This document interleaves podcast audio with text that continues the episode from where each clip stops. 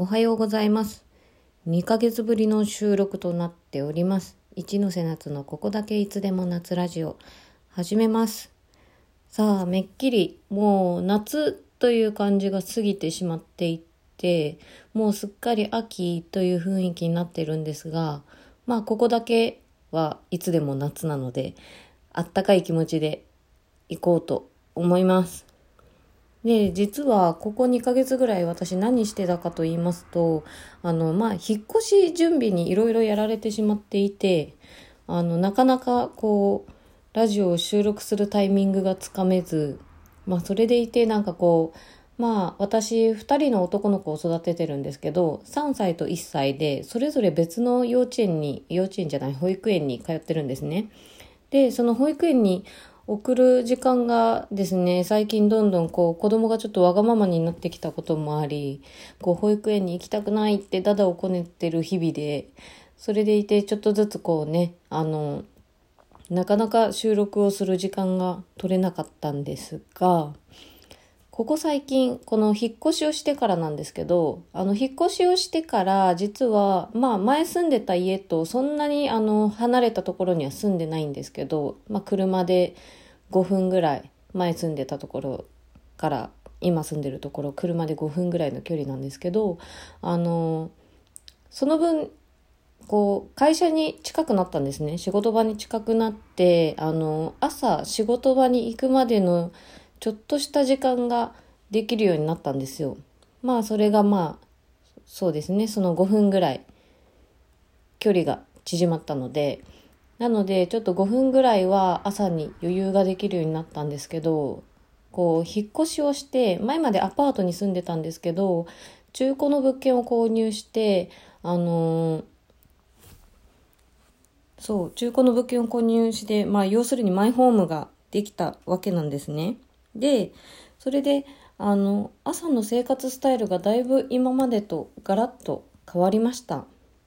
なんか今までは子供たちを、あの、保育園に送り届けて、家に帰ったら朝の情報番組をちょっとだけ見て、それからこう、身支度を整えて仕事に向かうっていう感じだったんですけど、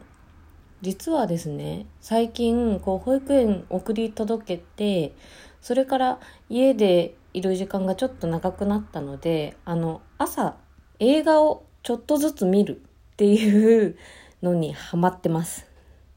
そう、朝ちょっとね、5分ぐらいでも家にいる時間が長くなったので、その時間をちょっと楽しく使いたいなっていうのがあって、あの、朝ちょこっとずつ10分とか15分ずつぐらい映画をちょこちょこ見進見進めていくっ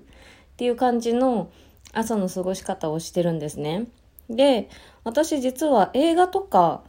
まあドラマとかもそうなんですけど、なんかこう、新しい映画をどんどんいっぱい見るっていうタイプの人間ではなくて、好きな映画を繰り返し見るっていうのが好きなんですよ、私。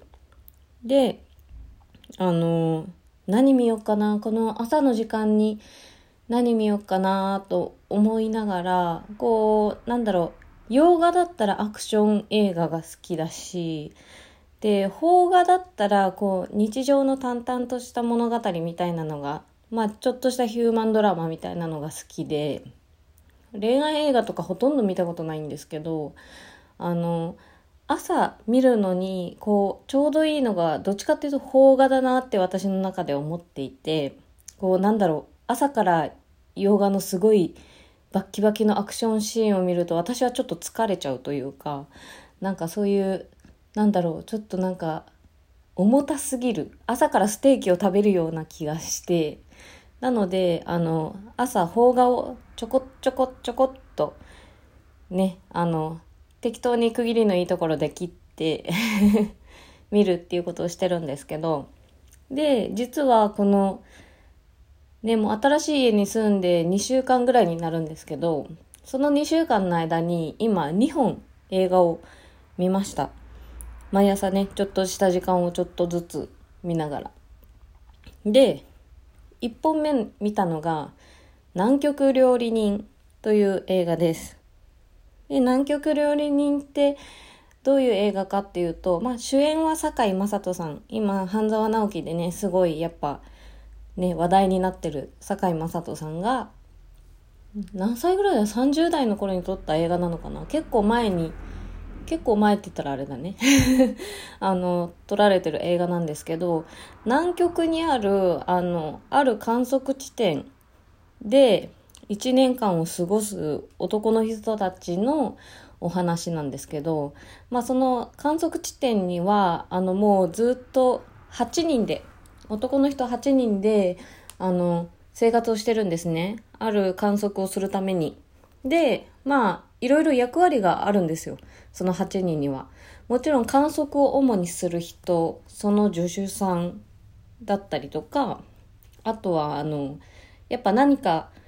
病気があったりとかした時に、病気とか怪我とかね、そういうのがあったりした時に、あの、必要になってくるドクターとか、で、その中でも、その主演の堺雅人さんは、あの、料理人、コックさんの役をやっています。もう朝昼晩と、あの、この、そこで生活する8人のメンバーのためのご飯を作るという係なんですね。で、もちろん、こう、南極にある観測地点なので、周りにスーパーとかコンビニとか一切ないんですよ。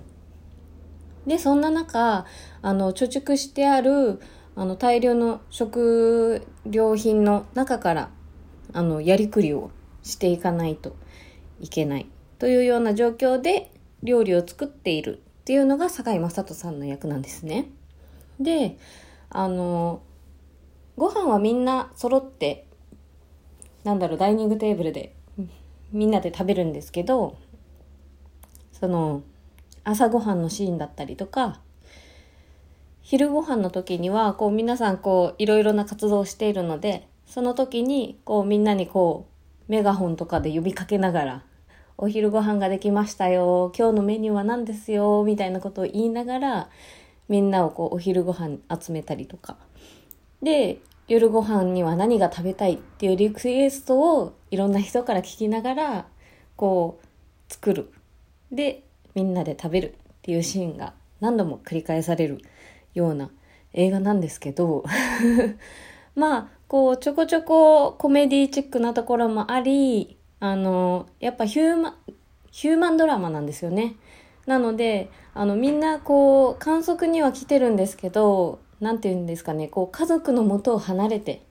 来てたりとかしてでその堺雅人さんもあの子供が2人いる中家族を日本に残し南極に1年間移り住んでそのちょっとね家族と会えない日々を過ごしながら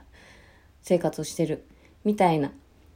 感じなのでそういうちょっとした切ないシーンだったりとかなんかみんなこの観測地点でのいろいろな制約があってあのそれに嫌気がさしたりだとかなんかそういうこうちょっとした人のね、心情も描かれているような、そんな映画になってます。で、この南極料理人っていう映画の中で、ご飯がいっぱい出てくるんですよ。やっぱ朝昼晩。メニューがいろいろ出てきて、それをこう毎回毎回映されるんですけど、すっごい美味しそうなんですよね。で、このすごい美味しそうな映画をみんながこう、食べてるっていうシーンが私すごく好きで、で、なんかその、なんだろうな、美味しいご飯が出てくる映画って私を幸せにするんだなという気持ちでいます。で、なんかその、なんだろうな、こう、美味しそうなご飯が出てくる映画って、その、どんなに豪華じゃない料理だったとしても、とにかく美味しそうに見えるんですよ。で、それは何でかっていうと、ちゃんと映画にあの、フードスタイリストさんという方がついてます。フードスタイリスタ、フードスタイリストさんが、ちゃんとふこの食べ物をね、コーディネートして写してるので、すごく美味しそうに見えるんですよ。で、実は、あの、ついさっき見終わった2本目の映画があるんですけど、それがかもめ食堂という映画で、